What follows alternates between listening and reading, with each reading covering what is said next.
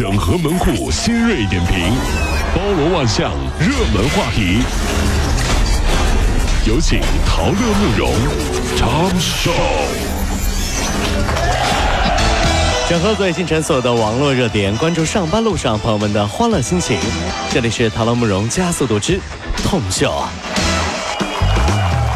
年初一，苏州九十二岁的老人邱协庚在儿子的陪同下踏上了南极之旅。哎呦啊！二月十号成功登陆南极，然后邱老爷子委托好友带他在朋友圈给大家拜年。是啊，老邱和小邱在长城站给大家拜年，真好，祝大家在新的一年是大吉大利。哎呦！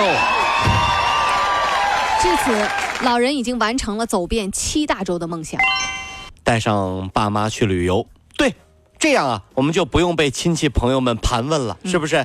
到了南极，问爸妈：“爸爸妈妈，儿子孝不孝顺？嗯，你们高不高兴？高兴。最大的感受是什么？”这时候妈妈指着企鹅就说了：“你看，企鹅都有老婆，你呢？” 我说妈，你到到到到这儿了，你这企鹅还下蛋呢，我就我找媳妇下蛋呢。话说的真的是不是？大年初六，北京房山蓝天救援队接到了信息，一名男子滚落悬崖，在悬崖下等待救援。哎呦，真是！到达现场之后，救援人员发现啊，他穿着一件老式的军大衣，蜷缩在树呃树丛里面。那么据了解啊，他呀是大年三十儿上的山，也就是说被困了七天，直到初六才被驴友发现。网友评论有点损啊，说：“哎呀，还好不耽误上班。”这和尚。网友啊，你们真是 坏呀！我到悬崖底下度假去了，是不是这？其实啊，很多朋友回家过年呢，和这位老先生啊是差不多的。你看，人家是被困在山里，对吧？你呢是被困在家里。每天，咱们就就你别不不不不承认啊！每天如果不是你妈妈叫你起床，你能睡到晚上？你信不信？被困在被窝里了，你还好意思吓唬人家呢？真的是这。随着电影《流浪地球》热映，反复出现的那一句安全提示。道路千万条，安全第一条。行车不规范，亲人两行泪，也传播开来。哦，是啊。由于啊不押韵，被广大观众强迫症让广大观众的强迫症发作了。是啊，所以呢，印象也是分外 这个深刻。真的是不押韵。你看这人家说是喝酒不开车，开车不喝酒，对不对？这这就很押韵。那这个是道路千万条，嗯，安全第一条。这还凑合？哎，凑合。行车不规范，嗯，亲人两行泪。是啊，对呀，不是哪怕你行车不规范啊，路上真心烦也行。行车不规范，亲人两行哪儿押韵？范那不押韵。那我们就是这个意思，啊就是这样。反正呢，大家是记住了，二零一九春运返程之际，这句交通安全提醒就用在了现实生活中，包括我们杭州已经也启用上了，对，安排上了啊。看完《流浪地球》。你知道要遵守交通规则，是不是？看完《飞驰人生》，你知道要忠于自己内心的梦想。嗯。看完《喜剧之王》，你知道不认输就是一种胜利，是吧？看完《疯狂的外星人》，你知道谁也别看不起谁。嗯。耍猴的也有一天会被猴耍。这怎么没有一个得出来正点、正确点的道理？疯狂外星人就这样吧？你就这这以为是这自己耍猴的，结果让外星人给耍了，是不是？你这。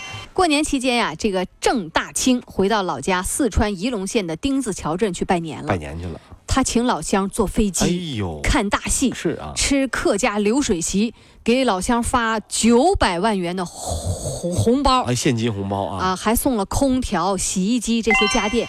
这一趟回乡拜年，总共花了一千两百万，大手笔。郑大清是谁呀？他创办的企业已经在新疆当地成了著名的民营企业了，在二零零六年被列入到福布斯中国富豪第一百四十六位。是啊，所以才这样啊。网友说，现在去你们村还来得及不？人家过年回家叫什么叫衣锦还乡，对不对？很多朋友是啥呢？还乡衣锦。回老家过完年，觉得衣服很紧啊，胖的原来 M 的，现在穿 XL 的你，哭晕在回程的火车上，确实胖了好多。对呀，真的胖了好多斤啊！回乡衣锦，真是啊这。呃，三亚旅游警察支队接到通报啊，就说过年期间呀，这个旅游警察支队接警台接到一游客的报警，说在三亚市天涯区的某一个海鲜店吃饭的时候。被诈骗了。吃海鲜怎么还能被诈骗呢？经过询问呢，这个该店店长叫呃苏某平啊，员工呢徐某更是陈述了呃，为了给该店获。这个不当的利益，通过在电子秤上动手脚来增加海鲜的重量，哎呀妈呀，诈骗客人七百四七百四十五元人民币的违法行为。嗯啊，同时呢，两个人也承认说之前多次采用同样的手段啊，确实诈了别人不少钱。老板，这条鱼你收这个价格是不是太黑心了？啊，这别这是鱿鱼啊，你卖我九千多一条。啊，这样的，这位先生啊，您来过年是吧？是到海南来吃海鲜来了，是不是？嗯感谢你啊，对我们海南的信任啊。那我给你举个例子，你就明白了啊。怎么呢？你看那个鱼，那个鱿鱼，这八爪鱼，你看八爪游着挺开心啊。一家人正吃年夜饭呢，八个爪子都没停过，对不对？吃的高兴，然后就被你挑中了，怎么办？我把它拎出来，啪一下，我给摔死了。然后按照你的口味啊，葱油啊，还是麻辣，还是清蒸啊？嗯。换到你高兴为止，对不对？那咱们就说，如果是你，你高不高兴？如果你是这条鱿鱼，你能开心吗？哎呦我天！你觉得是不是这时候要给这个鱿鱼加一点安抚费？什么家庭抚恤金什么的，对不对？来，他满足了你新年的这个口腹之欲啊！他呢，牺牲了自己的生命，卖九千多便宜啊！是不是便宜了？不是这事儿就必须得报警，先把他逮住，把嘴封上。长乐，这店是你开的吧？说的 头头是道。如果你是鱿鱼，你高兴吗？你也不高兴，对不对？这过年期间啊，江苏常州呃淹城的野生动物园世界啊，一游客就是在那个坐空中漫步车，然后呢游览到棕熊馆的上方。本来呢是想投一些胡萝卜呀、什么苹果块啊给棕熊，但是呢一手忙脚乱，把自己的苹果手机扔到馆里去了。哎呀妈呀呀呀！哎呀，还好啊，工作人员帮。帮他把这个手机给捡了回来啊！网友就说：“这可是今年最昂贵的投食。”饲养员找到了手机，结果愣是拿不回来。嗯，为什么呢？因为毕竟啊，每一个熊孩子都不会放过玩你手机的机会。你试试啊！过年的时候把你的手机给熊孩子，熊孩子会还给你吗？这是真的熊孩子，这绝不可能！这，你看真的，这就掉到这个棕熊馆里，那这熊孩子一看，哎，手机来吧。谢谢叔叔啊！谢谢叔叔，谢谢叔。